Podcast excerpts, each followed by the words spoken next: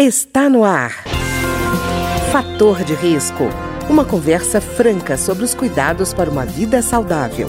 A apresentação Humberto Martins. Olá, no programa de hoje nós vamos conversar sobre a surdez num contexto que é a escola, o aluno que fica surdo ou se descobre surdo dentro do processo de aprendizado. E a nossa convidada de hoje é a fonoaudióloga Milkia Beatriz Taveira Moreira, que vai nos dar umas dicas de como perceber essa situação. Milkia, tudo bem? Olá, tudo bem. Ô, Milkia, eu acho que é uma situação que tem gente que deve imaginar que é uma coisa rara, uma criança com deficiência auditiva na escola. Mas eu estava vendo que os dados da OMS falam em 32 milhões. Né? Seriam 32 milhões de crianças que têm algum tipo de deficiência auditiva. Então está longe de ser um fenômeno raro, né? Isso. Então, a audição, ela assim de desempenha um, um, papel fundamental ali no desenvolvimento da linguagem, né? No desenvolvimento cognitivo da criança. E isso desde o nascimento, né? As crianças elas estão aprendendo com os sons, os significados, né, da fala e com os sons do ambiente, né? Então, uma criança que nasceu surda, por exemplo, ela vai ter dificuldades, pode ter dificuldades ali no aprendizado, né, e no desenvolvimento desenvolvimento comunicativo, não é na fala em si. É, Milke, eu imagino que quanto mais nova a criança, ainda mais angustiante deve ser o problema, porque ela não tem um repertório, né? ela não tem uma história de conhecimento que ela possa se socorrer. Então, ela está aprendendo tudo naquele momento e com uma grande dificuldade, né? Isso. Então, assim, em relação, quanto mais precoce, né, a perda auditiva ela for diagnosticada e tratada, maiores serão as chances, né, do sucesso no progresso da habilitação, da reabilitação auditiva e da linguagem da criança, né? Então é importante observar esses sinais, né? Desde ali o nascimento, tanto que hoje, em 2010, é, foi sancionada uma lei que fala sobre a questão do teste da orelhinha, né, que deve ser uhum. realizado em todos os bebês nascidos na maternidade, né, desde ali do, do, do primeiro dia de vida já pode se realizar esse teste. Pois é, Milka, você está falando de um teste, normalmente as pessoas lembram do teste do pezinho, mas esse teste da orelhinha é muito importante, né? Como é que ele é realizado? Isso, ele é indolor, é realizado por um equipamento que ele vai a criança vai estar dormindo, né? Então não necessita da resposta da criança. Então é feito ali mesmo na própria maternidade, ou então uh, em maternidades que não têm o serviço, é encaminhado e feito pelo SUS mesmo. Uhum. Mil, que a gente quando fala sobre deficiência auditiva, normalmente a pessoa pensa numa perda completa da capacidade auditiva, uhum. né, da audição.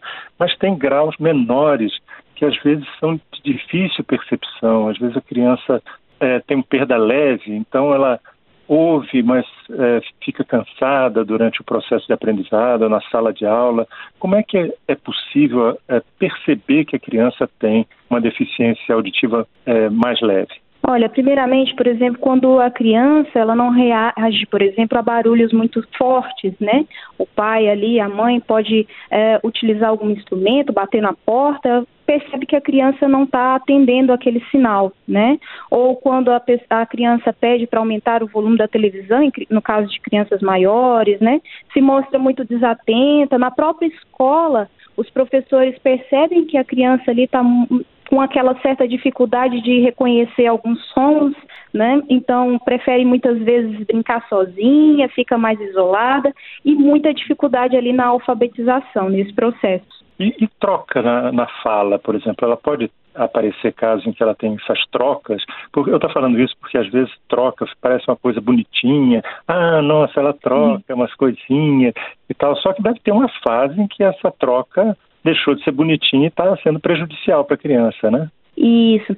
Tem uh, essa questão né, das trocas na fala. Então, se a criança não escuta bem, ela não vai aprender os sons de forma adequada. Então, pode ter um atraso na aquisição desses sons que a gente fala, sons que são os fonemas da nossa língua que tem um prazo para cada faixa etária. Certo. Então, se uhum. percebeu que a criança faz alguma troca, é aconselhado fazer uma avaliação com o fonoaudiólogo, fazer uma audiometria para estar tá avaliando se isso tem alguma conexão ali com uh, o processamento auditivo, né, com a audição. Certo. É porque também a gente está pensando só que fez o teste da orelhinha, resolveu, mas tem criança que tem perda progressiva de audição, né? Então passou Sim. bem nesse teste inicial e depois é que vai apresentando um quadro mais grave, né? Isso. Então, assim, principalmente crianças né, nessa faixa etária escolar, seria importantíssimo realizar ali o exame, a avaliação audiológica de ano em ano para avaliar como está né, esse processo auditivo porque as, é. a perda auditiva ela pode surgir de forma tardia, sim. Não ser detectada ali no momento uh, do teste da orelhinha, por exemplo. Uhum. E Mil, que eu estava lembrando daquele, você falou em processamento de informação, né? às vezes a criança tem uma coisa diferente, assim, vamos dizer. Não é uma perda de altura, ela é a qualidade do processamento dessa informação que ela recebe, né? Isso. Então, muitas vezes a criança recebe o som, mas não de forma tão adequada, né? E aí isso vai trazer um atraso ali no processamento do som. Então, por isso a importância, a gente sempre ressalta a importância da avaliação com o fonoaudiólogo, né? Uhum. Não, eu estou falando isso porque eu tive um exemplo em casa, né? Minha filha, uhum. a gente conversava com ela, imaginando que a audição dela fosse normal, a gente conversando, daqui a pouco ela respondia uma coisa que não tinha nada a ver. Aí a gente achava engraçadinho, ah, olha que bonitinho, ela respondia uhum. coisas tão engraçadas e tal.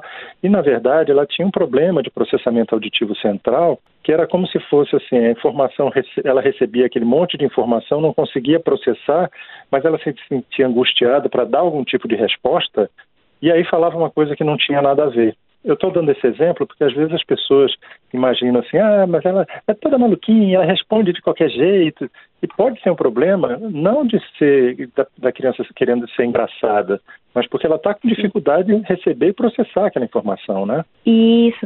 Então são ali nas, a, uma alteração nas habilidades auditivas, né, que elas podem estar prejudicadas até mesmo para ela localizar, memorizar aquele som, né, e compreender a fala em diversos ambientes, principalmente em ambiente mais ruidoso.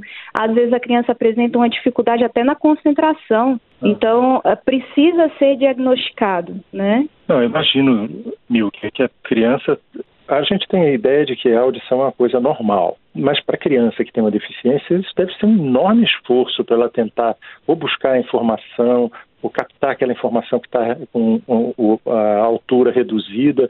Ela deve ficar muito cansada, deve dar para perceber esse cansaço na criança, não dá não?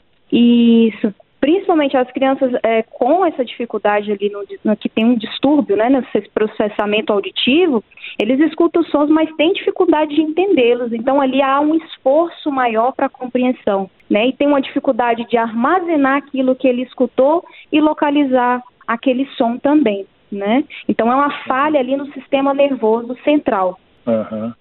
Não, e, e eu estou falando, eu dei o exemplo da minha filha porque ela teve atendimento fonoaudiológico e ficou, uhum. recuperou completamente. Hoje é uma pessoa com todas as habilidades de uma pessoa dita normal, né? Então, quer dizer, é e... é possível você investir na recuperação da criança e não aceitar que aquele quadro é irreversível, ah, que pena. Porque eu acho que pior coisa que tem para a criança é a pessoa sentir pena e não ser proativa em busca da solução. Não procurar. Né? Isso. Então, assim, em relação a esses, é importantíssimo ficar é, atento, né, aos sinais e aos sintomas, né, para a gente tentar é, minimizar ou até eliminar essas dificuldades que a criança apresenta através mesmo da terapia fonoaudiológica. Ou há casos que há necessidade, né, do uso, da indicação do aparelho auditivo também. Né? Então, se for detectado é. que tenha uma perda auditiva, é indicado o uso do aparelho auditivo, né? Que ele vai é. fazer uh, esse processo de melhoria dos limiares que estão alterados, né? E aí vai compensar essa questão do processamento do som. Não, e eu acho importante a gente ressaltar que existe o aparelho, assim como existe o óculos, né? E tem gente Isso. que fica com vergonha de usar ou de estimular o filho a usar, e não tem o menor sentido isso, né? Se você tem como resolver o problema, ou pelo menos minorar aquele problema, né? reduzir os impactos daquele problema, não tem sentido ficar com preconceito com aparelho auditivo, óculos, né? Não tem o menor sentido. E hoje, assim, os aparelhos estão muito discretos, né? E eles são, é, podem ser adaptados para crianças, para adultos, né? Então hoje, hoje a gente vê a, as crianças, né, usando fone de ouvido. Então hoje é, o aparelho auditivo ele se torna algo muito mais é, tem uma tecnologia muito avançada em questão de uso de aplicativos, uso de é, qualidade, melhoria na qualidade de som, né? Então, uh, hoje não tem mais tanto esse preconceito, né, em, em usar o aparelho.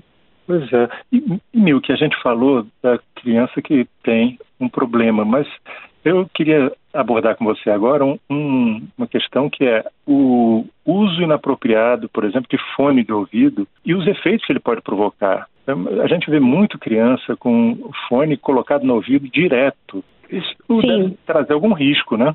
Isso. Então, uh, em relação ao uso do fone ou a qualquer exposição a ruídos muito intensos, isso pode lesar, né, uma área do nosso ouvido, que é a cóclea, né? E aí uhum. pode trazer uma perda auditiva que se torna irreversível, né? Então tem que tomar muito cuidado em relação ao uso do fone de ouvido, principalmente.